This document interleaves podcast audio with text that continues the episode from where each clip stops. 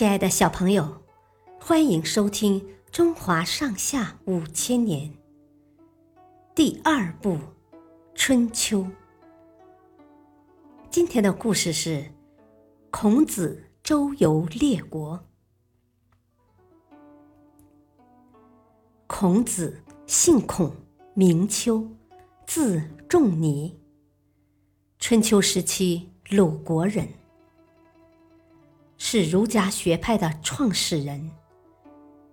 孔子出生于一个没落的贵族家庭，他非常好学，虚心向当时有学问、有专长的人学习。经过不断努力，终于成为一名精通多门学问的大学者。孔子三十岁时，名气就已经很大了，许多人纷纷慕名来拜他为师。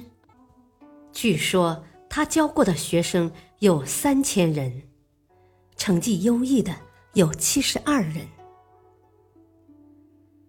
当时各诸侯国之间征战不断，周朝初年制定的礼乐制度都被破坏了。针对这种现状，孔子提出恢复周礼，实行仁的主张。孔子曾经担任鲁国的中都宰和司寇。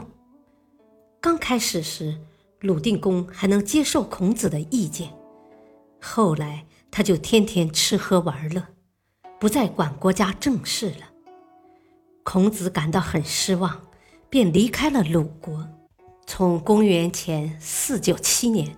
到公元前四八四年，孔子带着一帮学生四处奔走，在外游历十四年，先后访问了魏、陈、曹、宋、郑、蔡等国，极力宣扬仁义、德政，强调礼制秩序，但他的政治主张在各国都没有被采纳。